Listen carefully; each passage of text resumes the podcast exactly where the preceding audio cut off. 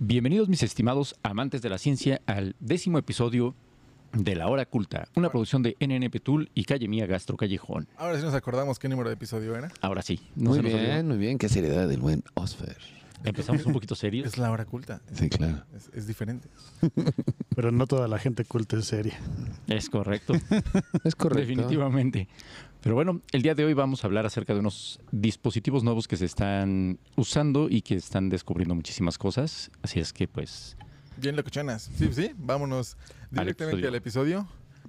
Vámonos al intro. Vamos, ya.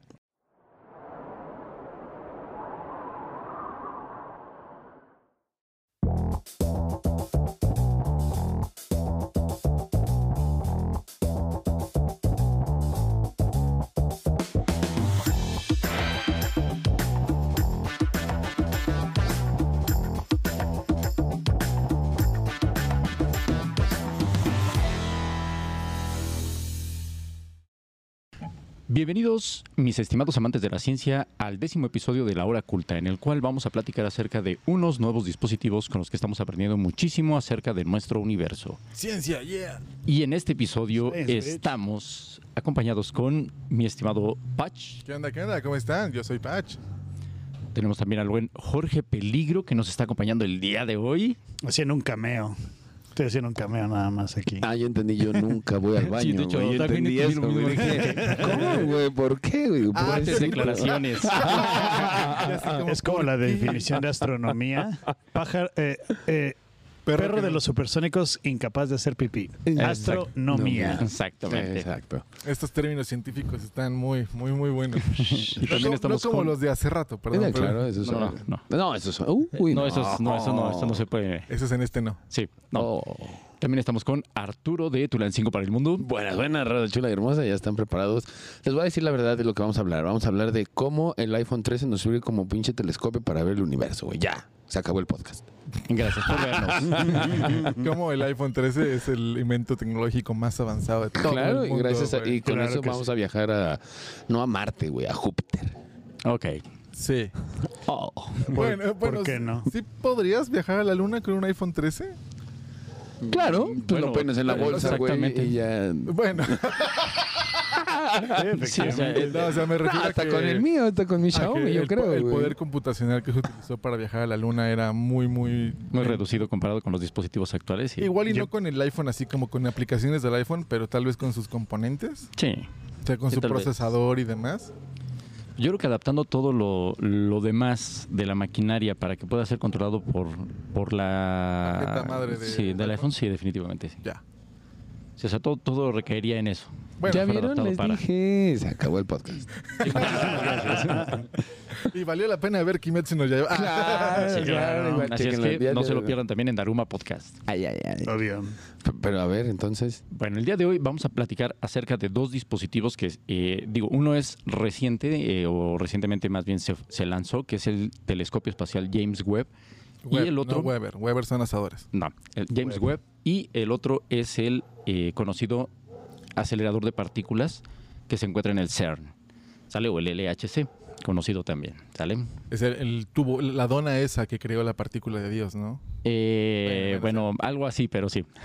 Pero a ver, a ver, eh, exp- explícanos ese pedo, Ok, güey, porque, vamos a o sea, empezar. a mí me Por favor. Sí, porque a ver, a ver, a ver, primero vamos por partes. Primero vamos con el con el wherever, güey. A ver. Con el Wherever, no, con el telescopio James Webb. Hiciste Ok. una publicación en, en nptool.com sobre Eh, justamente. este lanzamiento y apenas hubo la primera imagen y... Pero a ver, cuéntanos un poco, eh, ¿qué significa el telescopio James Webb para el estudio del espacio? Para empezar, la tecnología que ocupa el, telescopio es nueva, entre comillas, eh, y nos va a permitir viajar un poquito al pasado, entre comillas también, para descubrir cómo fueron los orígenes de las galaxias. Entre comillas. En- en- no, no, ahí sí sería en realidad. O sea, ahorita lo vamos a ir descubriendo. De hecho, el telescopio es un proyecto que lleva un poco más de 30 años de que, desde que se desarrolló, por mucho que digamos que es un dispositivo nuevo. Eso Eh, te dijeron. llevó 30 años su, su construcción. De hecho, en, eh, en 1989 fue cuando se define que se va a desarrollar un nuevo telescopio. Y los que salieron en mientras... Mientras ese- también son proyectos que se han estado trabajando desde mucho antes. Ya, ok. Porque realmente el, el- el hacer un telescopio, eh, como el Hubble como el James Webb, no es nada más como, ah, vamos a reunirnos aquí cuatro amigos, eh, traemos lentes ópticas, las juntamos y lo Espejos. aventamos, ¿no? Claro, Espejos y, uh, ya funcionó. Porque no, no- como- podrías ver un vampiro en el espacio porque está hecho de espejos el telescopio. ok. Exacto. Oye, no- ah, por eso no hemos encontrado vida en otro lugar. Por eso. No, vampiros. Ah, vampiros en otro lado. Vampiro es No se van a poder localizar vida así. Vampiresca. ¿Están vivos los vampiros? Eh, allá afuera sí. Técnicamente son los no muertos, ¿no? sí, Algo sí, así. están Entonces está Ah, curioso. en la Tierra, pero allá afuera es otra cosa, güey. Pero entonces, por definición, el telescopio, los telescopios de estos no es un tubo de, de pirata, vaya, o sea, no es un telescopio de Jack Sparrow así volando en el espacio, ¿no? No, no precisamente, sino que es todo un complejo de tecnología muy avanzado Mm. que justamente busca descubrir muchísimo más de lo que un telescopio de pirata podría. Pero sí tiene lentes ópticos. Sí, Ok. sí, sí, sí. Ahorita vamos a ir viendo todo el, Tiene Carl Zeiss. todo vamos a ir viendo poco a poco qué es lo que qué es lo que va teniendo, qué es lo que se va desarrollando. De hecho, el telescopio James Webb eh, por sí mismo ha sido uno de los más grandes retos tecnológicos de la humanidad. Ok. ¿Por qué? Para empezar, su espejo, por ejemplo, el espejo primario que ocupa, que lo hemos visto en- de forma hexagonal, el puro hecho de conseguir un espejo con las características que tiene este espejo del James Webb fue todo un reto para la humanidad o científico en el sentido de que un espejo, si fuera ordinario, como el que ocupa el Hubble, pero del tamaño de 6.5 metros, que es el James Webb, hubiera sido muy pesado para poderlo poner en órbita hubiera sido imposible poderlo llevar allá arriba. Entonces lo que, lo que pensaron fue cambiar los materiales para su desarrollo, hacerlo muchísimo más delgado, más ligero y darle un pequeño recubrimiento de oro para ayudar a, la- a reflejar los rayos infrarrojos, que es sobre lo que trabaja el James Webb.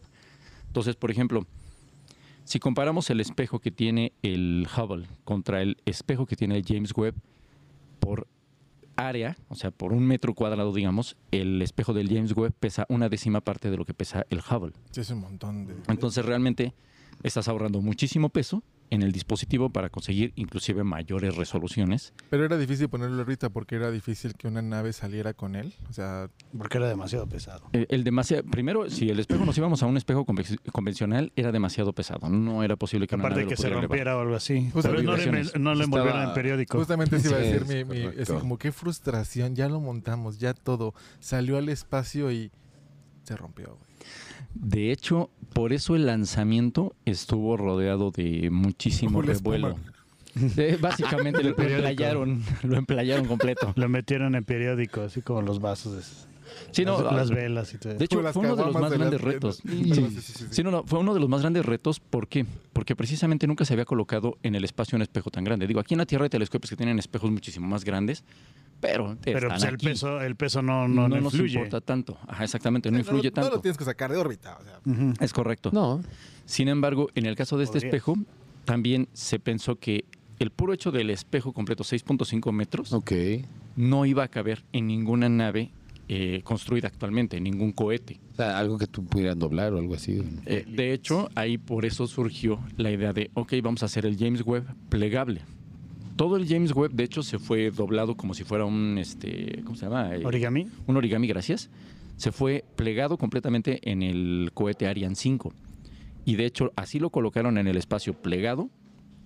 Y una de las partes más ¿Complejas? complejas y al mismo tiempo que causó muchísimo más nervio dentro de la NASA. Que no Fue se deshiciera justamente al, des- al ¿En qué película sale eso? Que sale una nave y avienta como que un paracaídas doblado y se abre. En este en Star Wars Episodio 3, La venganza de los Sith, el- la nave del Count Dooku Claro, sí. tiene como que unas velas, pero pues sí, como que ¿Sabes? se desdoblando. Ajá. No recuerdo esa parte, Bueno, entonces esta tecnología es un espejo que lo doblaron y digamos, o sea, llegó en su paquetito y le hizo... Episodio Sí, 2. de hecho, de hecho tiene ¿Hay videos de cómo plegables. se despliega? No. Eh, simulaciones, simulaciones e inclusive ejemplos de cómo lo fueron. Todas, todo esto, el despliegue del, del espejo lo hicieron que lo practicara, digamos, en laboratorio. Entonces sí hay videos de cómo se despliega.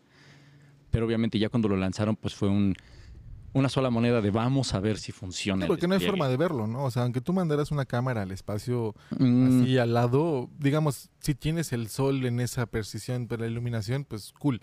Pero es como, no, güey, no, no hay forma. Tiene que salir ahorita y no va a haber luz para verlo. No, no, y aparte de eso, de- estarías agregándole más peso a tu nave. Sí, sí. Si le mandas una cámara para, para revisarlo, no, no, no, se Le fue. pegas una GoPro al... Sí, es una camarita. es que, es que, Sí, no, pues, no, yo creo estoy que que estás- las de TV Sí, Azteca o algo así. no, sí, sí, no, yo, no, yo no, nada más una no, camarita chiquita, hecho, pues para ver, De güey. hecho, una de las no primeras fotos fue su selfie del, del, del James Webb, ¿no? O sea, aún estoy aquí en el espacio, hola. Mandas al Arturo ahí con su, con su, con su Osmo. ahí, Con el- "Ay, aquí estamos. Buenas, buenas, andamos Buenas, buenas, aquí en para el mundo. Con su, en el con James su selfie stick. el- así salí selfie en stick, algún exactamente. momento. Y a la hora de desdoblarlo, no hubo así como, no sé, bueno, voy a decir una tontería, ¿no le quedaron marcas del doblez? No, porque técnicamente eh, todo Tiene encaja perfecto. O sea, tiene, ajá, tiene bisaras, pero más allá de eso, la estructura está hecha para que pudiera doblarse realmente Ok. para entrar, pero después cuando se desdobla ya no, ya no va a ser así como que ah, vamos a volverlo a dobl- a doblar, ya no. Ya, pero entonces, o sea, no es que se doblara, sino que está hecho de, de muchas piezas con Con articulaciones. Ah, ya, para poder hacer. Ah, eso tiene mucho más sentido. Sí, sí, sí. Sí, no, no, exactamente. no, no es como una sábana Bueno, y es que se quedaron las marcas de... origami. Ah, bueno, bueno, sí, no, no, no, Sí, no tan exagerado, sí. no. Pero, por ejemplo, eh, algo que sí es muy importante es el James Webb, eh, habíamos comentado que trabajaba eh, en el infrarrojo, ¿no? Que es el tipo de luz que va a ver o que Ah. va a estudiar para poder observar todo. Ahorita vamos a ver el por qué. Eso mismo lleva a que el dispositivo para poder trabajar en el rango infrarrojo tenga que estar muy frío. Muy frío, muy frío. No sé si escucharon las noticias que precisamente uno de los procesos que llevó más tiempo o uno de los últimos procesos fue justamente el enfriamiento de los dispositivos. Claro, porque tiene que detectar cualquier, eh, vaya, fuente de calor que salga, ¿no? Exacto, exacto, exacto. Y ahí es importante mantener frío todo el telescopio completo, Mm, porque de lo contrario en la imagen podría haber una interferencia. Si algún espejo está caliente o el espejo estuviera caliente, los dispositivos captarían el calor del espejo Claro. y cualquier objeto espacial que realmente sea un objetivo de interés, que sea más frío que su reflejo sea más frío que el espejo, se perdería totalmente. Sí, se vería como una estática, ¿no? Digamos. Eh, más Pero- bien no se vería, se vería. Simplemente la, la- la estática del espejo cubriría todo. Y tiene como un enfriamiento líquido, no sé, o sea, tiene mangueras. Tiene, tiene un sistema de enfriamiento constante, tiene que mantenerse muy cerca del cero absoluto. De hecho, está tra- eh, va a trabajar a temperaturas de menos 266 grados Celsius. Eso lo sabía yo por, madre. por este Camus. Sí, justo, justamente. Por eso dije el como- cero absoluto, 266 grados centígrados, güey. Claro, y no. y- gracias, caballeros del Zodíaco. Gracias. No se pierdan Daruma Podcast. Gracias, caballeros del Zodíaco. Gracias. De hecho, sí, sí, muchos datos que, que nuestra generación aprendió fue por eso.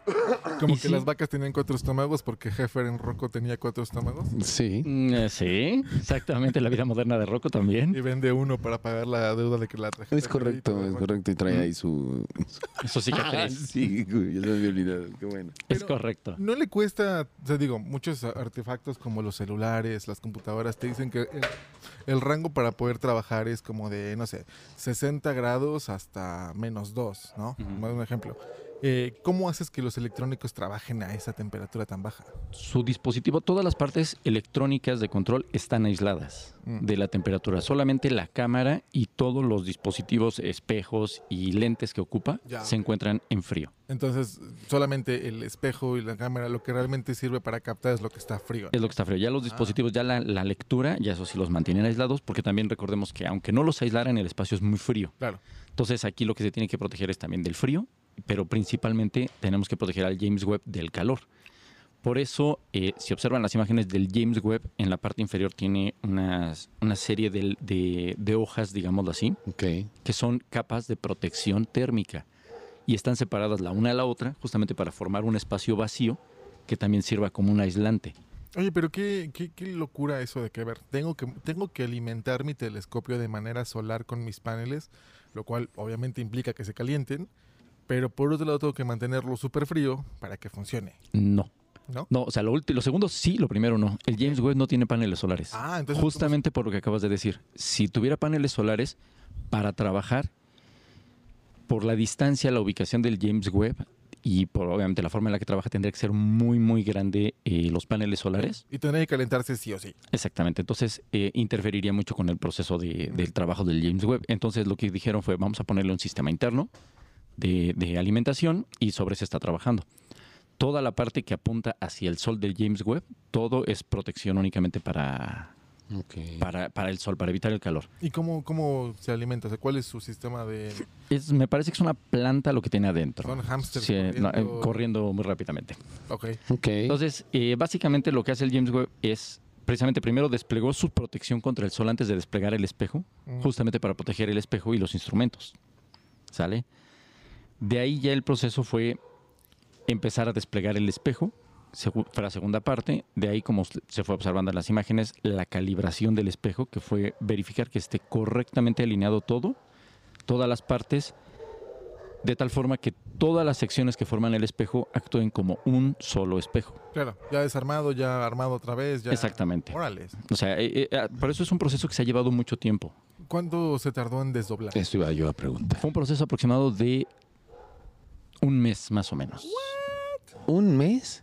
Por todo Sí. el tiempo que lleva. No, pues, o Sí, sea, no, tanta no es- no tecnología para que se tardara un mes. no es la tapa del cierto, convertible es que nada más le hace así, güey. No, Sí, no, no. no. Oye, O pero imagínate el estrés del director del programa, así como, a ver, son 46 pasos, ¿no? O sea, el güey no durmió un más. Así, o sea, así, esperando a ver, ya despegó, ya despegó, ya está ahí.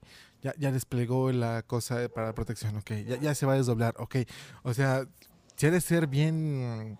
Aparte que es un proyecto de 30 años, así como, oiga, compa, no habías nacido cuando empezamos a hacer esto, pero te toca a ti, eres responsable de que funcione. Sí, algo así. ¿Qué pedo? no, qué pesado, güey. Y más allá de eso, eh, en algunas de las misiones de la NASA se considera tener siempre un dispositivo de respaldo. Ok. O sea, por ejemplo, digamos, vamos a lanzar un satélite, ah, ok, hacemos dos. Como el Titanic que tenía su hermano. Exactamente. Eh, tenemos dos, este, dos, dos satélites y a la hora de lanzamiento cualquier cosa falla, lanzamos el otro y no hay problema, ¿no? En el caso del James Webb ha sido un proceso tan largo, tan delicado, tan único y tan caro que no existe proyecto de respaldo. Entonces, Ah, tengo otro, güey, X. no, no, no, no, existe, no hay. O sea, simplemente si esta misión falla en cualquier momento, que por una piedrita que se atore en- entre los espejos no desplegaron bien, Adiós. Y que son cosas bien random, ¿no? O sea, Sí. si de repente, no sé, algo explota en algún momento, o algo explotó hace mil, diez millones de años luz, y esa pequeña piedrita iba camino para allá. exactamente. ¡Ah, qué terror! y hubiera sido algo catastrófico. Hasta ahorita todo el proceso va bien, todavía de hecho no ha terminado el James Webb de, de- de su proceso de preparación. Mm. Es un proceso de seis meses más o menos en junio del año 2022, que es en el que estamos, digo, por si lo ven en otro año, es cuando eh, es- empezarían a llegar las primeras imágenes. Ya, bien. Ya bien. O sea, realmente todo el proceso que ahorita hemos visto, las imágenes, porque podrán decir, ya he visto imágenes del James Webb. Sí, pero son imágenes de calibración. Sí. O sea, de prueba, así como cuando compras una impresora, que te dicen, siempre pon una. Ah, pero, entonces- y pero hemos visto imágenes. Cabezales, Sí, todo exactamente. sí, sí. Pero digamos, La imagen de las Fs, ¿no? Así que- exactamente, o, o las rayitas de colores, ¿no? De repente. y Pero, pero, pero ya vi el trabajo de alguna manera. O sea, o sea, vi las rayitas de colores, pero vi el trabajo de la impresora. Ya viste que Acá funciona. estoy vi- da huevo. Ya viste que funciona. El James Webb están haciendo lo mismo. Ya vieron que funciona. ¿Y cuál es la, el, uno de los objetivos del James Webb? O sea, ¿qué es lo que en, en su lista de, de procesos, vamos a decir... Sus objetivos principales del Ajá. James Webb eh, son cuatro, si no mal recuerdo. vida. Uno de ellos es buscar eh, planetas que pudieran albergar vida o que sean habitables, Mm. ya que va a permitir estudiar las atmósferas. Ya habíamos platicado en, en el episodio anterior cómo se estudian las atmósferas. Ahora, Un momento, por favor. ¿Escucharon algo? sí. Sí, creo que tu papá le gritó a alguien. Ok. em, La, en el episodio anterior estábamos viendo cómo se estudian las atmósferas de los planetas en base a la luz que sale de su estrella y que a la hora de que viene hacia nosotros atraviesa el planeta, o la atmósfera del planeta. Entonces, cuando tú estudias la luz de la estrella sin y con planeta, te van a aparecer en su rango de luz unas bandas de, de colores, digamos. Y esas bandas te dicen qué elementos químicos contiene el planeta, la atmósfera del planeta. En el caso del James Webb nos va a permitir descubrir aún más acerca de esto. Y no solo eso, sino también uno de los objetivos es descubrir las primeras galaxias que se formaron en el universo. ¿Cómo lo va a hacer? Bueno, viendo la luz de las estrellas más lejanas que pueda. Y para esto justamente trabaja en el, en el rango infrarrojo. ¿Por qué? Porque existe la expansión del universo.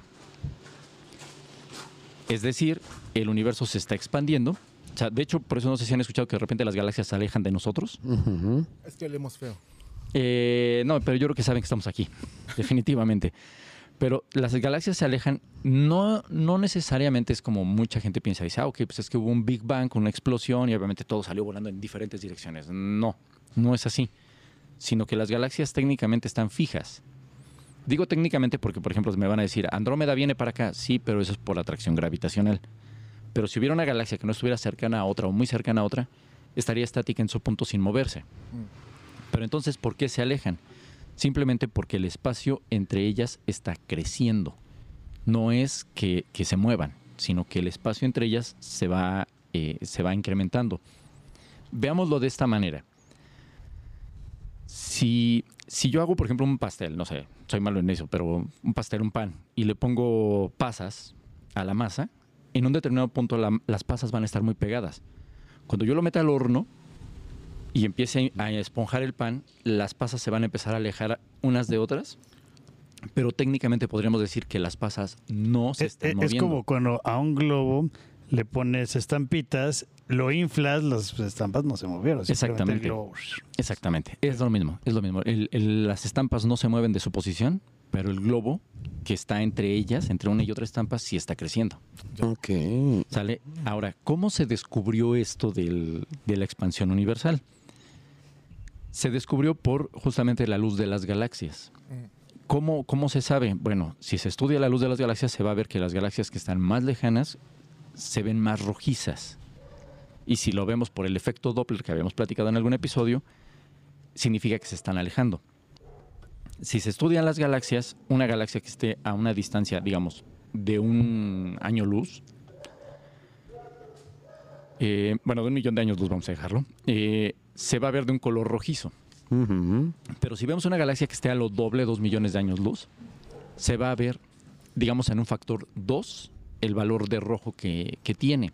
Entonces nos da a entender que el espacio se incrementa. ¿Por qué? Porque entre más lejos está la galaxia, más rápido se está alejando de nosotros. Ok. ¿Sale? Entonces lo podemos ver así. Si una galaxia que está a un millón de años luz tiene, eh, digamos, 10 pasos, 10 baldosas, 10 escalones de distancia, y cada escalón crece en 5 minutos, a los 5 minutos tendremos 20 escalones, ¿no? Ya. Mm. Pero la que está a 50, en un minuto también, o en 5 minutos vamos a tener 100 escalones. Se habrá alejado muchísimo más rápido en el mismo tiempo que la que estaba cerca. Y ahí te pones a pensar en, en por qué está creciendo y hacia dónde está creciendo. Y, mm, y si es como el globo de Jorge, ¿no? O sea, pues está creciendo y de repente en algún momento todo se va a juntar del otro lado. Mm, todavía no se sabe eso, pero es buena teoría, buena, buena- interesante aplicación. O va a explotar. o va a explotar Como el globo de Jorge. como el globo. Ah, Em, todo puede suceder, ¿no? O sea, Los globos se rompen y hay Hay una- accidentes. Hay una teoría de desgarre universal, de hecho. Hay una, hay una teoría y que hasta hay una canción, eso. creo, ¿verdad? Ah, no, no, no. No, pero sí hay una teoría en la que dice que al final el universo, debido a la expansión, va a terminar con un desgarre, digámoslo así. Se va a desgarrar el universo. Como en futuro. Va a tener estrías. Eh, por algo. Sí, digamos que no, no precisamente, pero bueno, eh, tiene algo que ver. Como Entonces. Sí, no, precisamente no porque es el universo, no un humano. Sí, Exactamente. Sí, claro. Sí, sí, sí, sí, sí. Estrías. ¿Quién te dice Cuánticas. que el universo no es un humano? Bueno, quién sabe. Bueno, no sé, los puristas. Perdónenlo, discúlpenlo. Voy a ir por la corona para que en todo el podcast haya una corona de puristas. Sí, va a tener que ser. Sí, se, se po- se está poniendo bueno esto. porque la ciencia dice. No, no es cierto. No, de hecho, bueno, volviendo al James Webb, el James Webb justamente por eso su área de trabajo es el- la luz infrarroja. Ya. Precisamente la detección de calor no es precisamente el calor lo que va a detectar, sino que la luz se está yendo hacia el rojo, hacia el grado del rojo, entonces sale del rango visible para un ser humano. Ya. Ya por eso ya no lo podemos ver y por eso está estudiando el infrarrojo. ¿Qué nos va a permitir descubrir esto? Nos va a permitir mayor resolución en muchas imágenes. En primera, nos va a permitir descubrir objetos muy pequeños que estén cerca de la Tierra, los conocidos como NEOs, que son objetos muy cercanos al planeta y que podrían ser riesgosos. Va a permitirnos ver lunas dentro de nuestro propio sistema solar, que con los dispositivos actuales no es posible ver a, a gran detalle. Y dice Júpiter, ¿más lunas? Más si es que se pueden llegar a descubrir, ¿por qué no? Y eh, va a descubrir también el origen de las, de las primeras estrellas formadas en el universo. Y también obviamente nos va a permitir ver más, más al centro de muchas galaxias, ya que la luz infrarroja es capaz de atravesar las nubes de polvo, mientras que la luz visible no.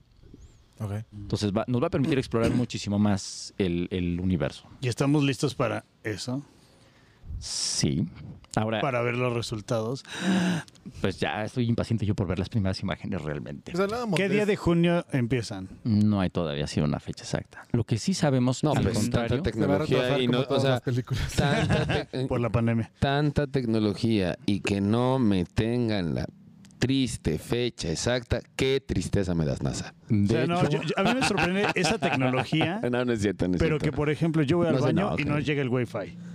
O sea, no mames. Bueno, pero es que esto tiene mucho que ver con el funda- las fundaciones de la casa. La, es- No, bueno, no, que no, ahora ya, ya existe Wi-Fi 6. No sé si yo también estaba leyendo lo del Wi-Fi. ¿Seis? Ese sí no me la chango, yo apenas estoy en el hasta decía 5G. así como, espérate, ¿el Wi-Fi tiene números? Y sí, eh, compré el otro día un router que decía eh, capaz de producir Wi-Fi 6, ¿no? Y así como, ¿qué diablos es eso? Y aparentemente hicieron como su, su investigación de que las varillas, el concreto, lo que sea, sí evita que entre la, La la señal. señal. Entonces, este nuevo modem emite una señal que atraviesa esas cosas. Oh, yo quiero Ah, su- es conocido como el rompemuros. Ándale. Ah, qué Ay, güey. de repente Ay. sentí, dije, ¿qué vas a decir, güey? rompemuros. Dije, estamos en la hora No, culta, por Lo el que amor pasa de es que Dios, güey. precisamente las estructuras eh, metálicas de una casa forman lo que se conoce como jaula de Faraday, que aísla las eh, señales eh, inalámbricas. Very bad. Ay. El otro día vi un meme de alguien que tenía un router que le había puesto Faraday, pero que no podía salir del cuarto por las estructuras y era como una jaula de Faraday para Faraday. Como las fotitos de Marte, ¿no? Se ven a madres y el, el La güey que se acaba de robar, no mames, o sea, todavía parece que le saqué con el con la cámara del celular que se le ponía, pero que, al que le ponías la cámara, güey. Ujú. Ting, Ah, yo tenía ese. Sí. Era una maravilla. Y luego los, los publican. ¿Has visto a esta persona? Sí, güey. No mames, güey. O sea, yo, o sea, eso, eso sí se me hace una falta de respeto, güey. ¿no? O Pero, sea, pero fíjate que el problema de ahí tal vez es que, o sea, tú nunca no has visto una foto de Marte de noche. O sea, todo el tiempo ves fotos de Marte con un montón de luz. bueno, he visto fotos de seguridad en día y está igual de Bueno, la bueno, sí. Ni cómo defender nada, ¿eh? ahí sí. Bueno, que también el grado de inversión, pero ah, definitivamente sí. Ah, no, no, me queda.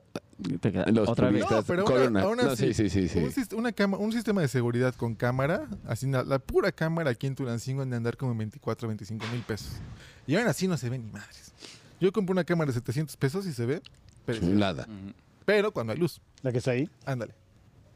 Cuando hay luz, exactamente. Sí, cuando no hay luz sí se ve el blanco y negro, pero digamos, si estás parado a cierta distancia, pues sí, obviamente, pues no. No hay esa nitidez, ¿no? Ahora, ¿quién va a tener una cámara como esas de seguridad? Primero se vuelan la cámara antes de... No, Lo por el peso yo creo que no.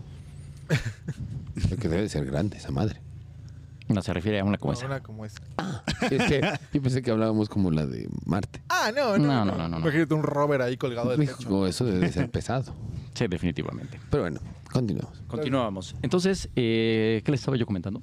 De, bueno, estábamos hablando Que, de... iba- que iban a ser las fotos más nítidas porque pasaba el polvo, que no era visible, no era tanto de lo que se podía ver, sino lo que podía percibir. Una gran ventaja también, gracias. Una gran ventaja también del James Webb es que al contrario del telescopio espacial Hubble, el cual está orbitando nuestro planeta, De hecho el, Hubble pasa cada 90 minutos, da- o le da una vuelta al planeta cada 90 minutos. es Ya ni- rápido. Ya ni Goku, güey. Sí. Este, No manches. se- el La detalle ahí es de que el cambio de sombra y luz en el, en el Hubble pe- y hace que no se pueda estar trabajando constantemente, justamente por el ajuste de, de luz y todo.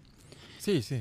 Y en el caso del telescopio James Webb, lo mandaron a una órbita en la cual no está girando alrededor del planeta Tierra, sino que está orbitando el Sol directamente, como si fuera otro planeta. Y está a una distancia tres veces la distancia de la Tierra a la Luna. O sea, cuando tú preguntabas el otro día qué hay detrás del sol, Ya puedo saber. Este no, porque está de nuestro lado también. Ah, güey. No que estaba orbitando. Está orbitando el Sol porque también le va a dar la vuelta al Sol junto con los planetas. Pues ahí está, Pero yo no quiero está- saber qué hay atrás. Queda, no, pero queda pegado a la Tierra. Ah. Por, por el impulso gravitacional. Otra vez, sigo, re- pinche tecnología, ¿para qué, güey? De hecho, no, por el contrario. Fíjate el por qué. El hecho de que haya sido colocado en esa posición conocida como el punto de Ok. Lagrange 2, Ujú. que, eh, Lagrange 2 o Lagrange 3, eh, es muy, o más bien hace que el dispositivo que esté ahí flotando no requiera tanto combustible para mantener su órbita. Ok. ¿Por qué? Porque el Sol y la- el planeta Tierra le están dando el jalón gravitacional o el tirón gravitacional necesario para que siga en esa órbita. Es como un submarino. Sube, baja, sube, baja, dependiendo de... O sea, bueno, los submarinos se, mm, se llenan de agua, Ajá, bajan, bajan. las liberan, suben y así van avanzando. Y si no Mm, tiene nariz, ¿de qué le sirve el sonar? ¿Entiendes? Jorge es papá y tiene Sí, derecho yo a tengo decir- derecho a sí, decir sí, chistes sí, sí, malos. sí. Sí. Oye, pero... Oye, los tres son papás. Sí, sí, sí, sí, sí. Quiere decir que con las imágenes de este güey vamos a ver cosas que nunca hemos visto, güey. O por lo menos con mayor nitidez. Pero sí es correcto. Vas a poder ver a Plutón yo. Bueno, a ver otra vez, o con mayor nitidez o Sí, ya cosas se que han no hemos visto. Las dos cosas. Ok, eso, Sí. eso, eso, eso es lo yo quiero saber, sí, porque, Por eso dije el O. O Sí. sea, sí y también otras cosas. o con sea, mayor podemos nitidez. encontrar lo que tanto se ha estado buscando, güey. Las esferas del dragón. También, posible. Tan, Bueno, tan, ¿qué, tarán. qué, qué tal si aparece un Namekusein? Bueno, o sea, tampoco esperes que O aparezca un Oxxo ahí en- No, no, bueno, quién sabe, güey. Esos güeyes llegan a todos lados. No, no, no dudo Es que lleguen probable. rápido a Ma- tan rápido. Bueno, primero a la estación espacial y después a Marte, güey. Ve a tu Oxxo de ¿No viste preferencia. Lo de, lo de Elon Musk, por favor, compra Oxxo y ya que abran la segunda caja. sí, por favor. Se ha puesto mucho Eh, de moda Elon Musk.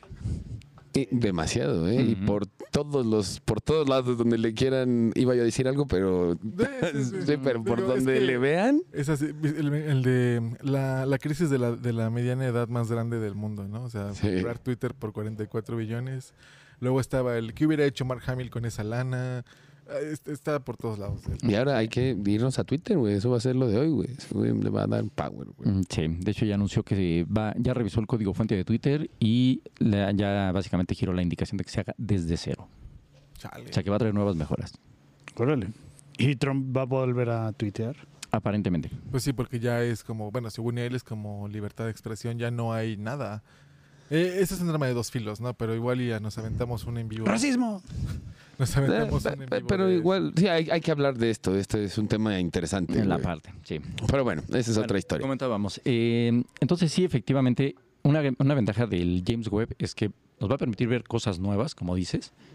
Nos va a permitir mayor nitidez en otras, pero una gran ventaja es de que al estar ubicado en esa órbita lejana, al no tener la influencia de la sombra de la Tierra y la iluminación del soldado que tiene su propia protección, va a tener o va a poder trabajar 24 horas los 7 días de la semana. El otro no. El otro no. El otro tiene que tener periodos de descanso justamente por el punto de que le da la luz Ah. y no puede trabar y de repente otra vez agarra sombra. Claro, y tal vez ahí en ese momento se está perdiendo de cosas Sí, porque importantes. luego hay puentes y pues, no abren las oficinas. Sí. Hay túneles, pierde señal. Sí, no, no, no, pues es que se, Oye, se no, la estresa. cobertura no está muy bien. Se estresa y de repente dice, oye, pues yo exijo mi día de descanso. Pero. ¿qué es lo que mayor se está, o sea, qué es lo que se está esperando así con más ansias en realidad de, de, o sea, qué imágenes en realidad se están esperando? O sea, qué es lo que está esperando todos estos científicos más allá de quiero ver mejor esto, quiero ver mejor esto, o sea, de lo que no se ha visto, de lo que se especula que pueda haber detrás de todas estas nubes que dices. ¿Qué esperan ver en realidad, no? O sea, yo espero o sea, emocionarte y decir, oye, encontramos, no sé, un microbio, güey, ¿no? En, en este planeta, ¿no? Ya el hecho de que haya un microbio ya, ya te está hablando de algo, ¿O ¿no? cuáles, vida. o cuáles son Sí. las, las teorías que van a comprobar? Sí, no ser humano, estoy hablando de una cosa miniatura, ¿no? Así Pero que ya te dice, ay, güey. Yo creo que hay un cometa que pasa todos los años por aquí. No, no es cierto, no lo puedes comprobar. Y con este telescopio sí lo vamos a hacer, ¿no? Me imagino Se que va a sí poder hay- comprobar muchísimas cosas. Eh, de hecho, eh, una de las principales funciones que tiene el James Webb es descubrir precisamente el origen del universo. Pero no precisamente el origen, Mm. sino el ver punto de origen. la, no, la formación de las primeras galaxias y las Ah. primeras estrellas del universo. Apenas subiste un, eh, un audio, ¿no? De los pilares del universo. O Ah, los sí. Pilares del origen, ¿no? De- no, lo- lo- los pilares de la creación. Eso. Justamente ahí lo que hizo la NASA básicamente fue, eh, los pilares de la creación es una, es una región de la, de la galaxia en la cual, debido a la cantidad de gas y polvo que se encuentra, ahí se están formando estrellas y sistemas planetarios constantemente. Por la, e- e- esa imagen de los pilares de la creación que puede parecer unas montañas muy, muy exageradas, Es una garra así, ¿no? o como una garra o unos dedos, eh, realmente tienen muchísimos años luz de distancia. No recuerdo la- el tamaño, pero son descomunales. Entonces, es tanta la cantidad de gas y polvo que ahí constantemente están haciendo estrellas. Mm. Y obviamente nace ahí la estrella y por el viento de la galaxia o por el movimiento de la galaxia se sale de ahí la estrella y es un sol más que está en la galaxia. Es la manufactura, o sea, aquí... Es la fábrica. La fábrica. Sí. Es la fábrica exactamente. Como los celestiales en los Eternals. Ajá. Ahora ahí la pregunta es de dónde surgió el, los pilares de la creación. Digo, porque el, el- el puro hecho de que sea polvo y gas, ok, sí lo podemos encontrar, pero Pues la mira, forma caprichosa que tiene. Cuando mi tío Carlos Slim quiso este, hacer un- una fábrica de estrellas, dijo, ¡ay! Y ahí la puso. O sea, ahí Ahí, fue, ahí sí fue. eh, puede ser una buena teoría. no, me preocupa más la forma, el cómo fue que se formó con esa figura. No, sí, bueno, la figura no sabemos si la mantiene o no, o sea, por tiene tanto tiempo, años luz, ¿no? Pero ¿por qué específicamente? ¿Y qué había ahí antes? Exacto, ¿O qué son los restos de algo? exacto. Algo había genórmico, así absurdo, enor- enorme, que de repente explotó, se destruyó, lo que sea, y ahora es lo que está formando otras. Eso es muy... Vaya, como lo decíamos en el episodio pasado de exobiología, va muchísimo más allá de nuestro comprendimiento. Sí. Sí, y de hecho ese podría ser un buen lugar para investigar con el James Webb, dado la cantidad de polvo que hay. Mm. Con la luz infrarroja o con, con los detectores infrarrojos podría ser más fácil ver qué se está cocinando allá dentro del- de los pilares de la creación. Ay, ay, ay. Imagínate que te encuentres ahí algo todo loco, güey. Unos Lo- güeyes echando madrazos allá adentro, no sé. Pero lo, lo malo... Un hámster que- dando vueltas en su rueda. U- u- lo malo sería que, pues, a pesar de que lo viera, no lo veríamos en tiempo real, ¿no? O sea, Ah, definitivamente. se vería algo, pero no sabríamos entenderlo. Y luego, tal vez, después de un millón de fotos, haríamos literal como una animación de 24 Con stop motion. viendo a ver qué es, ¿no? Bueno, pero ah, de eso Pero a... ya es algo, ya es algo. Un, o sea, un mono con platillos, güey. También. O sea, de eso a nada. O sea, ya, Ah, ya sí, es algo, sí. es un, es un gran avance, aunque, y eso yo creo que es lo padre de la ciencia, que de repente dicen, eh, no sabemos y hay que, queremos saber más y no sabemos cómo lo hacen, pues hay que, hay que ver y todo eso. O sea, es, es el constante, no sé, pero quiero saber. Sí, sí. Exacto. ¿Quiénes eres? Quiero saber lo extraño que soy. sí, no, o sea, porque por ejemplo, en, en, eh, digo, yo sé que es meterse también en otras cosas, pero por ejemplo, la- es lo diferente de, de- de otra mentalidad que es de, ¿por qué esto? Porque así. ¿Pero por qué así? Porque así. Aquí Sí, no. no, no, no. Es, hay que explorar más, hay que, y sí, como decía, tal vez no estamos quizá mentalmente preparados para lo que pasa, o quizá ni siquiera lo entendamos, o como en muchas películas y todo, así de, si te explico, te va a explotar la- el cerebro de tanta información, ¿no? Sí. No sabemos, pero pues igual dices, pues quiero saber. Pero, Pero- paso a paso, ¿no? O sea, como habíamos dicho que queríamos hablar de física cuántica en este podcast, y era así como, a ver, primero, Hay que ver Ant-Man. ¿qué entendemos? David, debo entender Y- primero igual el James Webb y ya después me hablas sí, de física cuántica, güey. Sí, güey, vamos ver, por ver, pasos, No güey. manches, reprobé aritmética. ¿no? Sí, güey, ya me quieres decir E No, igual a no, MC álgebra, al ¿no? cuadrado. Es, lo, es Lo matemáticas. sé leer muy bien. E igual a. MC al cuadrado, güey. Y se ve muy fácil escribir una E que sea igual a MC al cuadrado. Güey, van a decir que... Pero llegar a eso... No mames. Es o sea, relajo. tucu, tucu, tucu, tucu. hablemos primero del web, que vamos entendiendo. y Ya de ahí nos vamos... Que me imagino que tiene que mucha física cuántica esto del James Webb. No lo sé. Te pregunto. No estoy afirmando. mucho- Pregunto, pregunto. Mecánica yo creo en los circuitos. Mecánica cuántica en los circuitos. Ok, mecánica cuántica. Muchas gracias. Bueno, eh, básicamente también decía Jorge, mucho que vamos a ir aprendiendo que queremos descubrir. Eh, principalmente, justamente la, la pregunta más, más curiosa, más interesante que tienen los científicos es ¿por qué? Como un niño chiquito, ¿no? Que de repente le dices, Sí, claro. eh, ¿por qué esto? ¿Y por qué? ¿Y por qué? ¿Y por qué? Muchas veces como adultos no, no logramos de repente descifrar el cómo explicárselo a un niño o a veces cuesta trabajo o por, por lo que tú quieras, ¿no? Porque falta contexto, porque faltan bases, conocimiento, etcétera. Porque uno es tonto. En el- o en el caso también. en el caso también de los científicos muchas veces es por lo que acaba de decir Jorge, porque todavía no se saben muchas cosas. Se está aprendiendo, lo hemos comentado siempre. El conocimiento se va creando constantemente, se va creando constantemente. Y en el caso, por ejemplo, de dispositivos como el James Webb, sí es sorprendente lo que busca este dispositivo. Es sorprendente lo que, todo lo que ahorita acabamos de platicar. Sin embargo, algo que también no podemos dejar de lado es que es muy sorprendente la fabricación que llevó el, el James Webb. O sea, Mm. desde que lo platicaron y dijeron, vamos a poner un telescopio en órbita para revisar la luz infrarroja, y desde todos los problemas que se toparon de decir, ok, lo vamos a poner en el espacio, pero la luz infrarroja requiere que esté muy frío Sí, o ¿Cómo sea, lo vamos a enfriar? ¿Cómo lo vamos a proteger del sol? ¿Cómo vamos a proteger de esto? ¿Cómo de aquello? Digo, una plática muy, muy, igual un ejemplo muy tonto, es como el, el día que decidimos hacer estos podcasts, ¿no? Fue así como, bueno, a ver, ¿qué vamos a necesitar? ¿Dónde vamos a grabar? ¿Qué onda? Así imagino a dos, tres, cinco personas diciendo, "Güey, es que quiero saber esto. Pero Sí. para eso necesitarías un telescopio así, así, así, así. Pues vamos a hacerlo, ¿no? Sí. ¿Y hace cuánto fue esa plática que llevó al gran descubrimiento de ahorita? Y eso es descubrir qué hay allá afuera en específicas zonas, ¿no? Ujú. Hay pláticas así para ver qué hay en el fondo del mar. Hay Sí. pláticas así para analizar eh, cualquier cambio biológico en las plantas de acuerdo a cómo les hablas, ¿no? Exacto. Y lo que hablábamos también en el, el- en el qué hay aquí, en la nada. ¿Cómo es que de repente las cosas existen? Tal vez eso no lo podamos ver en el espacio, pero sí aquí, ¿no? Sí.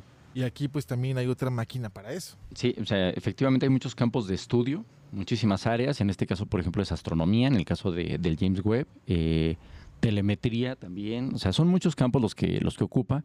Y efectivamente, pues hay muchísimas áreas, biología, eh, náutica, no sé, muchísimas sí. otras aquí dentro del planeta, efectivamente. Y pues bueno, básicamente aquí uno también de los retos del James Webb, lo comentamos al inicio, fue el plegarlo, el desplegarlo, el conseguir el espejo. Inclusive, eh, si revisan la publicación que hubo en NP Tool, la fabricación de los espejos del James Webb fue tan específica que forzó a desarrollar nueva tecnología que actualmente se está ocupando eh, precisamente en corrección visual.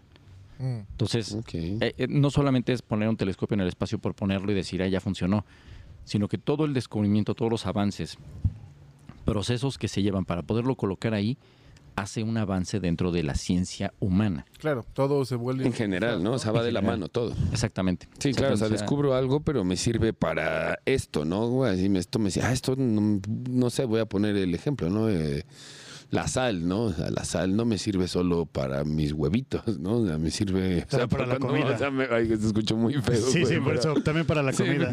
eh, no, ah, no me refería yo a eso. esta vez no lo... El lo- nitrato de sodio se inventó, bueno, se hizo para algo más y de repente fue así como, ah, mira, también- Cloruro de Cloruro de sodio. perdón, cloruro, cloruro. Sí, perdón, amigos, pero no lo, ¿saben Ah. que no lo dije esta vez con ese... Si hubiera sido, me hubiera ganado la risa. Sí, no, no, no. Bueno, mi, mi desayuno en este caso, los... Algún desayuno, pollo con sal, pollo con sal, ¿no? Entonces, pero te sirve para eh, el adobo, te sirve para la salsa, te sirve para esto. Inclusive te sirve para los postres, ¿no? Porque la sal lo que hace es eh, potencializar el sabor de, pues, de los alimentos. Entonces, por eso le ponen una pizquita de, de sal, algo así con, Sí, con que esto. ¿no? La sal no es salada, la sal este, potencia algunas cosas. Pero mira, Como si se lo echas al chocolate. Sí. Pero muy bien, muy bien, muy, muy interesante. Mira, me gustaría seguir hablando del James Webb, pero les prometimos hablar del colisionador y ya vamos un poquito adelantados. Sí, de hecho, yo creo que lo del colisionador lo vamos a tener que dejar para el siguiente La episodio. segunda parte, sí, Sí estaba, sí estaba yo pensando, yo dije, ya vamos. eh, eh, sí, no, es que si nos seguimos con el LHC, realmente nos vamos a extender Sí, L, muchísimo. L, L, ¿qué otra vez? LHC. LHC, no sé por qué estoy de la hora culta. No, es Large Hadron Collider. Ay, el bromas. Ah. Oye, es excelente analogía. No, oye, está bueno, bien. está bueno. Ah, no. Oye, eh, ok, ok, ok, ok, Así ya. siem- siempre les pongo, para LHC es tal, para... Sí, sí, sí, sí, sí, ok, bien, bien, bueno, bien, bien. Muy bien, entonces le regalamos otros 15 minutos a... Sí, a- sí, al- porque está al como, web. yo creo que ok, faltan cosas de decir del web, ¿no? Pues, eh, por ejemplo, eh, ¿qué les podría yo comentar? El puro hecho de que el proyecto del James Webb, para empezar, el costo. El costo originalmente se consideró en un millón de dólares, ¿Nada más? Nada más. Eso fue al inicio. Hace No 30 manches, años. Costó más un episodio. Un millón, de- no, diez, no, mil. De- de- de- no. No me acuerdo si fue un millón o fueron mil millones. Pero estamos hablando de hace 30 años. De hace, no, más o menos ese costo fue hace como 20 años. O sea, ya que ya O se empezó sea, a o sea, fabricar. estamos hablando que con, la, esos... con la inflación ya es un billón. Sí, sí, sí, sí, sí, Técnicamente, sí, ya, al ya final- cambia, claro. Técnicamente al final se fue, se extendió 10 veces el costo del James Webb. Y suave, sí se le sube un Entonces, por lo mismo hace rato decíamos, no, no hay una, no hay un proyecto de respaldo de que si falla tenemos otro para aventar. No, Sí, no, no, se no es así como de, bueno, ¿cuándo- ¿cuánto nos costaría ahorita? Pues quién sabe, porque hace 20 años está esta pieza y ahorita ya no. Aquí tengo que costó 10 billones de dólares, o sea, costó cuatro veces menos que Twitter. 10 mil millones. No, ajá, exactamente. Y Twitter costó 44 billones. Che, Entonces, como no tienen un respaldo, sí. A ver, en los pudiste haber lanzado cuatro webs, ¿qué pedo? Sí, no, no- Y preferiste comprar. Oye, güey. no te güey- preocupes, en el futuro posiblemente No, vaya a hacer pues, muchas sí, cosas. no, ¿eh? no, no. pues o sí, sea, pero el los dueño com- de- lo compró y todavía y no perdió una noche de sueño. Así como, ¿habrá invertido bien? Sí, no, ah, Güey, o, sea, no. o sea, o sea, güey. No, este güey. O sea, No, el, no, es- el dueño de. ¿Quién era el dueño de Twitter antes, amigos? Don Twitter. Bueno, Don Twitter. Pues el güey, que lo, el com- con- el güey que lo vendió hizo el mejor negocio de su vida, güey. Pues, no, no, el mejor negocio de la vida, y perdón que hagamos este paréntesis, es el de, es el de Tom de MySpace. Ese güey creó MySpace, te dio el espacio, te dio, te enseñó HTML básico, te ponía una cancioncita, le dijeron te lo compro, dijo a huevo, lo vendió y ahora es fotógrafo, viaja por el mundo gastándose su lana a todo dar. Y el de Hi-Fi dijo, no, yo aguanto, yo aguanto, no vendió Y se perdió. y quebró. El héroe de las ventas por internet es Tom de MySpace. Síguelo en Instagram. Muy bien, buenas lo fotos. vamos a seguir. Continuemos entonces. Entonces, eh, hablamos de 10 billones de dólares para la construcción, pero eso es, eh, vamos a decir, el costo del telescopio, ¿no? No estamos hablando del costo de la gente que lo está operando, del programa espacial que lo maneja. No, el puro dispositivo. Sí, sí, sí, también es, es una cantidad como, ah, pues sí, te costó 100 pesos el carbón y la carne, pero el proceso, hacerla, cocerla, marinarla, montarla, eh, servirla, ya es... Sí, aparte, otro o sea, sí, fueron 30 años, ¿no? Ahora, chinga. tiene una curiosidad del James Webb, una- un, así como que un dato muy chistoso. Su fabricación fue alrededor del mundo, obviamente fue elaborado por piezas en muchas partes de- del planeta. Cada parte se fue, se realizó sus pruebas tanto en la NASA como en su lugar de fabricación.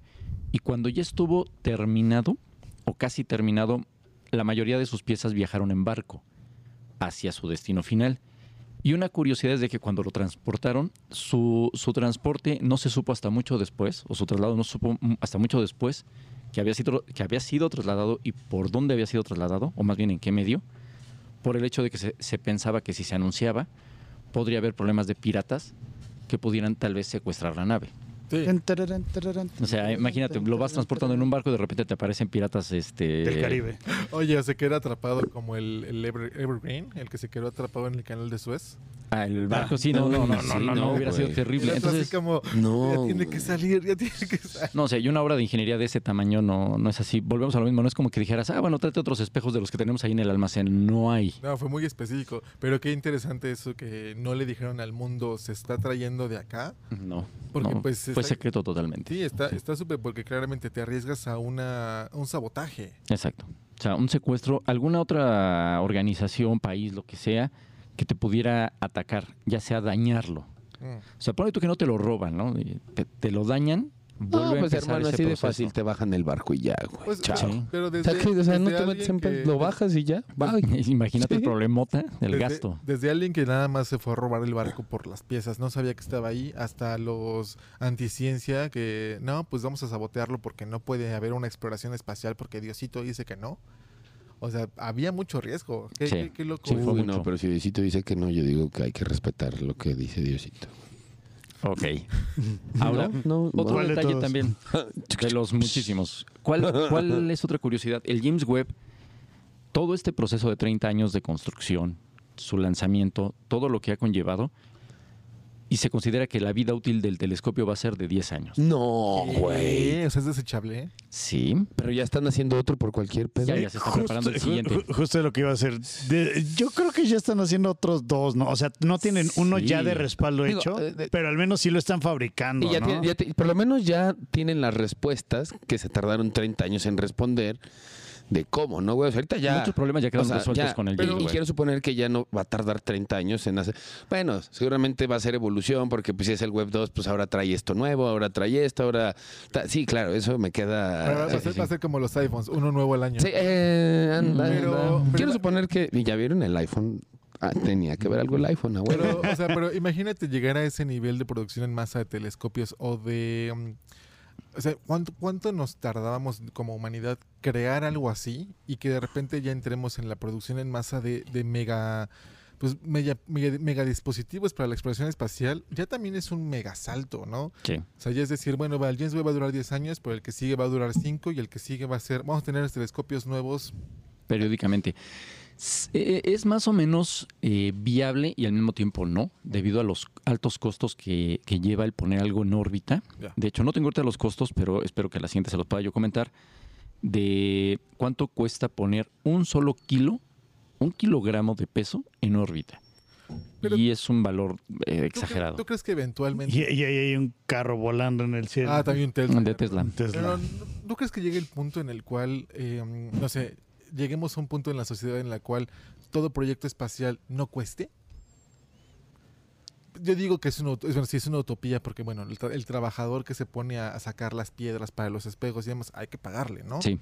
Pero que tal vez algún excéntrico de los nuevos billonarios, estos que tienen todo el dinero del mundo, se dedique a hacer eso. No, no, yo no estoy a favor de que Elon Musk controle todo. Digo, compra México, no, no sé. Tlaxcala. Compra Disney. Eh, eh, no estoy de acuerdo que una sola persona domine todo, haga un monopolio de, de toda la sociedad. Pero si eso podría significar que realmente lo va a invertir en la exploración espacial, científica y demás, tal vez no estoy tan desacuerdo, ¿no? Mm, Porque pues entonces ya sería una empresa, una persona, alguien que de verdad el dinero no le importa. Que dice, ah, sí, ahí te va otro telescopio. Ah, sí, ahí te va un- una estación espacial. Ah, sí, ahí te va esto. Sería como un Bruce Wayne, pero... Pero no lucha contra el crimen. Exactamente, lucha contra la ignorancia. Ah, ahí nada más habría Eso que es crimen, güey. O sea, bien, ¿no? Si está luchando contra el crimen, sí. Oye, por ejemplo, un telescopio como el James Webb no puede operar en el mar. Ya se opera en el... O sea, porque sí la, es porque ahí infrarrojo. la vida es más sabrosa, güey. No, no, no, digo, siendo Los infrarrojo. dispositivos sí, o sea, podría trabajar, O sea, pero no, no, no, no el James Webb. O sea, como que. O sea, un, equi- un equivalente, pero para... un- la ajá, tecnología. o sea, yo digo, como todo el mundo sabe, ¿no? El, el- Ah, para el el océano, fondo, para hacia ajá, el fondo. el fondo del mar Oh. no está, no, no se ha ex- explorado ni siquiera la mitad. Sí hay unos, sí hay unos dispositivos que sí bajan y están como checando. El problema es la presión. Ajá, pero por ejemplo, si haces una un, un dispositivo que aguante cierta presión y que mande, no sé, un, un sonar o algo así para rebotar y todo eso, para checar profundidades y todo eso. Sí, Yo creo que eso es más fácil, digo, yo creo que es Y más... yo siento que es más fácil que mandar, eh, que mandar por 30, eh, eh, trabajar 30 sí. años en un telescopio, ¿no? Lo que pasa es que es la emoción. Yo creo que aquí yo veo que es más el hecho de, bueno, el océano lo tengo aquí, ¿no, güey? Es como de, ah, o sea, no estoy diciendo que no haya gente interesada y que esté, pero el dinero es como, no me interesa ahorita de explorar y lo, no, no es que esté bien, ¿no? O sea, no me interesa ahorita apoquinar dinero para, para el mar cuando, cuando tú dices, güey, que hay allá arriba, o sea, sí, sí, tal vez tú dices, por ejemplo, tú, ¿no? Tú- para ti es más interesante lo que hay afuera. Y no es que no sea interesante para mí, pero para mí sí se me hace muy misterioso qué hay en el fondo del mar. O sea, qué hay, güey, todos los animales que no conocemos. Sí. Si, saber si todavía hay algún animal prehistórico, güey. En realidad, o sea, ¿a qué voy? O sea, que tal vez nunca sale, güey. O sea, un tipo de animal y que sea de aquella millones de años y tal vez eso nos dé respuestas de muchas cosas, ¿no? Podría no lo sé, o sea, Es- no lo sé, vaya hasta a saber, ¿no? Eso es... y ahí viene una teoría medio extraña donde dice que el humano siempre ha estado fascinado con las estrellas. O sea, ciertamente siempre hemos mirado arriba. Y no abajo. Ahora, Y tal vez la respuesta está abajo, güey. Estamos viendo hacia arriba. es- exactamente, ¿será nuestro error? No lo sabemos. ¿Qué tal si es como en Titanes del Pacífico y hay, y hay un portal interdimensional al fondo?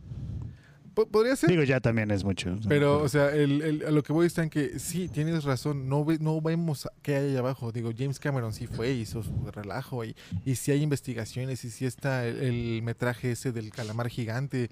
eh, pero sí, valdría la pena tal vez que un dispositivo con el valor equivalente del James Webb Ajá, sí, a eso, a eso básicamente no me refería. Digo, ya saben hacer un James Webb.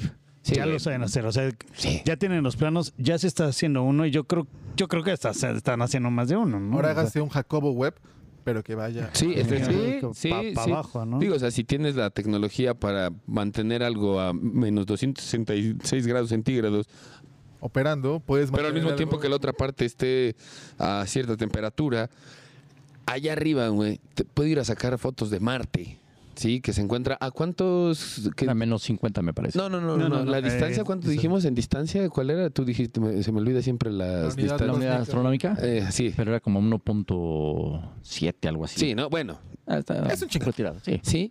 Que no O sea, no podamos está aquí a la sacar- vuelta. Que no podamos saber lo que hay en el fondo del mar. Sí, o sea, no- Sí, que tal vez dices son eh, las presiones tal, pero o sea, de si hay inteligencia para hacer allá arriba, hay Para inteligencia abajo para hacerlo acá abajo, tiene ¿no? mucho que ver con que... eh, Que se quiera, ¿no? No, no, todos estos proyectos inician en la carrera espacial. O sea, realmente el hecho de querer explorar allá inicia en una motivación por yo querer ser mejor que alguien más. De llegar antes. Ah, Porque básic- básicamente la carrera espacial es llegar sí, a, Antes a otro lugar, Era- era a una- colon- y colonizar o dej- dejar mi Era huella. una, era una competencia, o sea, realmente toda la investigación espacial está nacida en un yo soy mejor que tú. Y si hubiese sido apuntada no al espacio, pero al océano, que en, en esa época la gente le valía qué es lo que había allá abajo, eh, igual y hoy tendríamos muchísimo conocimiento de lo que hay en el fondo y cero conocimiento arriba. Sí, pues unas por Mm. otras, ¿no? Al final del día, imagínate viajar en el tiempo y decirle a. ¿Qué fue? ¿Reagan? No, no. Este. Bueno, el que empieza a hacer toda la carrera espacial, no me acuerdo. Al Brown, ¿no? El, ¿No fue el Brownie? Ah, ese es otro. presidente En turno. Ah, el presidente en turno. Y decirle, Este... no, compa, olvida, olvida a los rusos. No, vente a explorar el océano. Yo creo que más bien la... ¿Roosevelt era? No. No me acuerdo del nombre del, del presidente de la carrera espacial, pero yo creo que más bien tiene que ver con el hecho de que como especie que somos, somos exploradores. Mm. Eh, siempre desde el inicio de la historia humana hemos explorado los territorios, hemos conquistado territorios. Sí, efectivamente, el océano, el fondo del océano no lo hemos conquistado, eso me queda claro. Pero también conlleva a muchos retos. Eh, uno de los retos más grandes es la luz y la presión Sí. Debajo del mar. O sea, un Pues no es que haya solo- mucha luz igual allá arriba, ¿no? Sí. No, pero el no. o sea, está el sol, yo sé, pero pero... no tienes el agua que a la hora que tú avientas eh, luz, se, son un montón de cristales reflejándote la luz. Tampoco se va a ver. Ah, pero si me pongo Google y veo abajo del agua, que no, sí, que no No, chinguen, eh, o sea, yo, yo creo que a, a lo que a lo que No, vamos entiendo, es, entiendo, entiendo. es algo en para medio. sus gogles.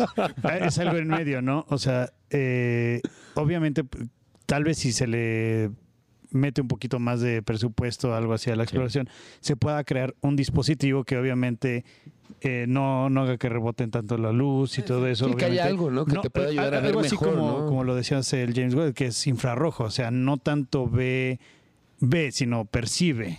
Algo así, pues, para abajo estaría también muy, muy interesante, pero pues obviamente, como dicen, la carrera especial conllevó a demasiadas este, cosas que, por ejemplo, obviamente por algo hay una estación internacional espacial, por algo hay tantos satélites ya y todo, o sea, porque quieren explorar más, más, más, más, más.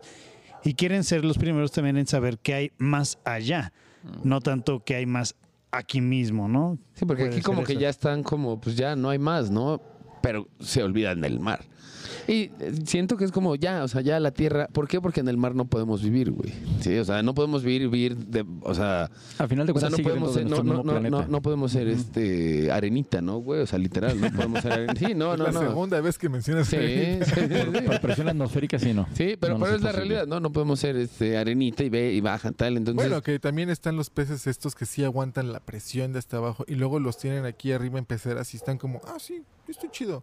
O sea, como una criatura de ese tamaño resiste las presiones y aparte vive aquí arriba sin esa presión. Y dice, no hay pedo. O sea, también ahí habría que investigar qué pasa, ¿no? Eh, por ejemplo, ahorita que mencionas eso, se me vino a la mente una imagen de un pez, de precisamente Ah, el de- blob. del... El blobfish. Ajá, exactamente, uno que parece que está como un globo desinflado, Ajá. pero curiosamente, precisamente tiene mucho que ver con la presión del agua. Mm. El hecho de que tú lo sacas aquí a la superficie, al no haber la misma cantidad de presión, por eso agarra esa forma de como si fuera un globo todo ya desinflado. Y el, cuando está en el fondo del mar con la presión por todos lados, o más bien la presión superior, el pez tiene una forma normal y se puede mover normalmente porque es su entorno. Mm. Pero ya lo sacas y ya no, en- eh, como decías hace rato, en el caso de nosotros no sería nuestro entorno allá abajo. Sí, no, definitivamente no. Habría que hacer una tecnología para usarlo. Pero también a mí siempre me ha sorprendido mucho cómo construyen las plataformas en el medio del mar para la extracción de petróleo. Mm. Y digo, eh, a mí me, me- así me, me vuela la cabeza cómo construyen esas cosas con el oleaje, con todo. Y digo, bueno, si eso se puede hacer, se Exactamente. pueden hacer muchas Sí, eso- cosas. sí. Son, son huevones. Mm, Yo creo que más que nada va No entre interés, güey. presupuesto No. y el hecho de que no hay, no hay tal vez una organización. No hay una o- NASA del mar. Exactamente. O sea, sí, las, NASA hay marina. organizaciones, sí hay organizaciones que se dedican a la investigación, pero tal vez no tienen el, el apoyo del presupuesto tan grande como lo tiene la NASA, como lo tiene la ESA, que es la, la- la agencia europea, como lo tiene, me parece que se llama JAXA, la japonesa. Mm. Eh, son organizaciones con muchísimo poder económico, Sí, sí, muchísimo dinero. No, y aparte el, apoyo. el apoyo, ¿no? O sea, digo, ahorita el, el, el, el, el Moscas, ¿no? Ya anda ahí este, el Musk. El Elon Ah. Musk. Pues sí, ¿no? No lo dije, entendí. Entonces llega, llega y, y pues con su, con su space, ¿no? Llega y dice, no hay pedo, güey, yo te, yo te apoquino, yo, pero porque tiene interés de ir a, Sí, que- allá, a- allá arriba, ¿no? O sea, porque si él tuviera el interés de ir allá abajo, pues sí tiene 44 millones, billones, Billones 44 en mil millones. mil millones de dólares Sí. para desembolsar por una aplicación. Sí, o sea, no, no creo que valga tanto, Pues, sinceramente, eh, la aplicación, pues sí, le va pero a generar lo que quieras, pero realmente fue un capricho. ese fue de- capricho, güey. Fue una crisis de, mi- edad. Es- es- es- sí, claro, es como si, no sé, si yo tuviera el dinero de ese güey y cuando Facebook me canceló mi, mi cuenta de 10 años, claro que digo, quiero comprar una y voy a hacer lo que yo quiera y quiero hacer mi propia, obvio, si lo tuviera, ¿no? Pero no lo tengo. Sí, exacto. Entonces, yo creo que igual, si en una motivación, igual, no sé, en 10, 15, 20 años que ya estemos todos en sillas de ruedas viejitos, no sé. En 10 años, no, espérate, Perdón, no. en, claro, 40, like. en 40, 50 Sí, años. sí, sí, sí, sí, sí, bueno, estoy eso, eso Sí, es tu sí, plan de vida, Me volé, no. me volé, perdón. En unos 50 años que estemos así como que, ah, ya tengo, tengo cadera de plástico espacial. Igual y alguien eh, dice, bueno, pues ya vamos a investigarle abajo. Y entonces se vuelve una moda y ahora todos los países le quieren financiar a la investigación del mar, ¿no? Sí, exactamente. Ojalá no estemos eh, con huesos de plástico para ese entonces, sino estemos todavía más normales. Podemos seguírselo contando aquí. Sí, para poder ver, porque al menos yo sí quiero saber qué hay abajo. Yo creo que también en la época en la que fue el boom de la exploración marina con este James Cousteau, por ejemplo, Ajá. que fue a finales del siglo pasado, pues yo considero que todavía la tecnología que, que había para la exploración, sensores, detectores y muchísimas cosas no tenían el grado de avance que tenemos ahora. Yo creo que de- desde la década de los noventas al día de hoy, a- al año 2022, creo que el avance tecnológico, eh, las computadoras, los sistemas digitales, las comunicaciones, ha, ha sido un, un- un crecimiento muy grande, muy exponencial, que justamente nos coloca en poder, en poder tener ahora la tecnología que tenemos en la exploración espacial. Mm. Si todos estos dispositivos eh, hubieran sido en la época, hace 30 años, tal vez la exploración del mar hubiera sido muy diferente y tendríamos muchísimo más conocimiento del mar de lo que tenemos. Sí, igual incluso hubiéramos encontrado yacimientos de algo que hoy eh, ayudarían muchísimo a, a lo que pasa, ¿no? Igual y hoy hubiéramos sabido cómo desalar el agua completamente y evitar eh, el escasez de agua en otro lado, Mm. no sé. Se debe de poder hacer, o sea, bueno, ya hay Hay- hay estudios de eso, ¿no? Ya hay hay- formas. Pero es que es caro, es difícil, no Sí, es sí. llevable a todos lados. Sí, claro. Pero no sé, yo creo que el humano sí debería concentrarse en la exploración del agua porque al final del día es lo que necesitamos para vivir y es lo que ya casi no hay. Sí, ¿no? Y allá abajo estoy seguro que hay, digo, tal vez no es la respuesta de, de- de cómo nació todo, o vaya está a saber, digo, obviamente son simples especulaciones, pero hay muchas respuestas. O sea, sé que debe de haber... Hay una piedra grabada que dice, hola Arturo, mira, así empezó el universo. Pues algo así, ¿no? Bueno, pero pues debe Primera haber piedra tal del vez... planeta. O sea, posiblemente haya por ahí alguna ciudad... ¿Subterránea? Por eh, o, sea, pero, o submarina, sea, perdón. o sea, bueno... Digo, si aquí, si aquí rumbo a... ¿Dónde se llama esta? En- Ahí en... Hacia San Miguel Regla, ¿no? Es un pueblito que quedó, ven que se ve... Ah, sí. Ah, no, es- La la- que puedes bucear ahí en la iglesia y todo. Ajá, ¿no? Pero, por ejemplo, la gran, la gran pregunta de la- los historiadores, ¿no? ¿Quién era la gente del mar? ¿Quién era la gente que vino del mar? Sí. Que pues también con eso llega y, de- y se acaba todo. O sea, él empieza, la era de bronce termina y es una locura porque esta gente del mar vino a hacer algo. Nadie sabe quién De hecho, desde mucho antes eh, hay, hay historias en las culturas eh, prehispánicas en las cuales se comenta que la gente llega del mar precisamente. Creo que en Perú es donde llega, llega una pareja, no me acuerdo del nombre de la pareja que llega, eh, y ellos comentan que llegaron del mar porque su casa se estaba hundiendo, o sea, su lugar donde vivían ellos se estaba hundiendo, se estaba inundando. Ellos y toda la gente de su poblado abandonan, pero ellos son los únicos que llegan ahí a Perú. Mm. Entonces son los que le enseñan al- al- a, los, a los originarios de Perú como, como que más tecnología. Sí, o sea, y, y es- Eran de Atlantes. Esa es una de las teorías. no porque que dicen- Atlantis no se hundió, Atlantis se elevó al cielo. No, Atlantis, güey, ese güey lucha cada ocho días en el Consejo Mundial de Lucha Libre. Bueno. güey. Con eso Bueno, vamos a cerrar. que ya es- ese comentario. Se fue cada quien por su tema. ya. Vamos a cerrar el día de hoy. Eh, muy bueno el episodio. Eh, qué bueno que decidimos hacerlo en No, dos está muy, muy bueno, güey, Sí. muy bueno, sí, I like it. Porque no íbamos a, a poder hacerlo. No, no, el no. próximo con el gran colisionador de, de hidrones. Ladrones. Perdón. Vamos a Aprovecho que investigo y no llego tan güey. Es muy interesante también porque ahí sí estamos, tenemos, lo tenemos aquí enfrente, ¿no? Viendo cómo, cómo pasan esas cosas tan increíbles y las respuestas y las preguntas que nos ha generado todo lo que hace, ¿no? Sí. No olviden seguir a Davo Osfer en todos lados como Davo Osfer, en Twitter, Facebook. En Twitter y Facebook también síganme como La Hora Culta. También en Twitter, en Instagram y en Facebook y Y- en YouTube. Pero pronto Instagram de Davos o no? Este, pues yo creo que sí, ya pronto lo vamos a hacer. Sí, sí, cómo no. Es una nada más del bigote, Davos. Sí, bueno, sí, estaría bueno. Del bigote más codiciado de qué, calle qué- mía. qué le ponemos ahí de título. Sigan a Arturo de todos lados como de Tulancingo para el mundo. En Facebook, Instagram, YouTube y TikTok, mi raza chula, ahí los estamos esperando y, y bueno, ahí últimamente este el güero José ha tenido unas buenas entrevistas, chéquenlas, chéquenlas. A ver si ya viene a chambear el güero. Se supone que ya el No, sábado viene a no ha chambear. Ah, No, güey. tiene que venir a chambear. Tiene, aunque no, pero ni siquiera viene a sus tacos, viene No, por o sea, un evento, Tiene la güey. rifa el güero. Anche, Sigan a. Jorge en todos lados en su Linktree, que va a aparecer aquí arriba. Es el único que tiene Linktree. Pues sí, es, más, fácil. Es más fácil. También todos los links de NN Petul aparecen Están ahí, ahí. que lo pueden ver. Y a mí me encuentran en Facebook, Instagram y Twitter como Patch Read.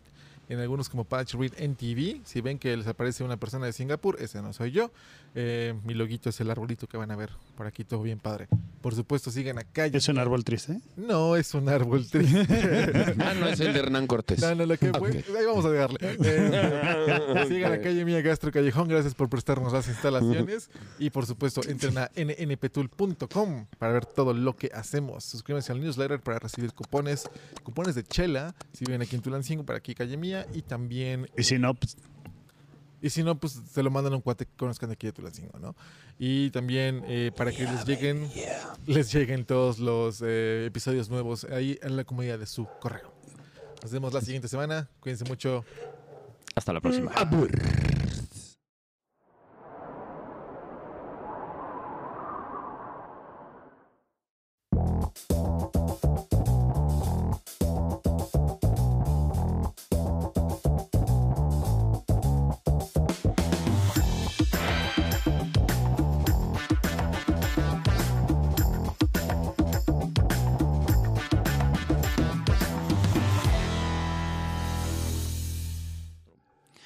Pues esto fue el episodio número 10 de la Hora Culta y estuvimos hablando acerca de un nuevo juguetito de la humanidad que es el telescopio James Webb.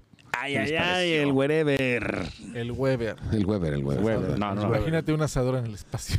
un Weber ahí volando. Pues, o sea, Si hay un carro, si hay, no, y si hay una estación espacial que no puede haber un pinche asador. Bueno, no podrías porque todo el oxígeno se consume, pero Ah, no, o sea, sea, que que, no se pu- pueda aprender Ah, es otra historia. Sí, sí, sí, o sea, pero de que podemos es- tenerlo. claro. y al rato nos, Una parrilla eléctrica. nos enteramos que hay un ah, pues. ¿Solar? ¿Solar? Nos ¿Solar? enteramos que hay un asador en la cajuela del Tesla que está ahí arriba, ¿no? Oh. Oh.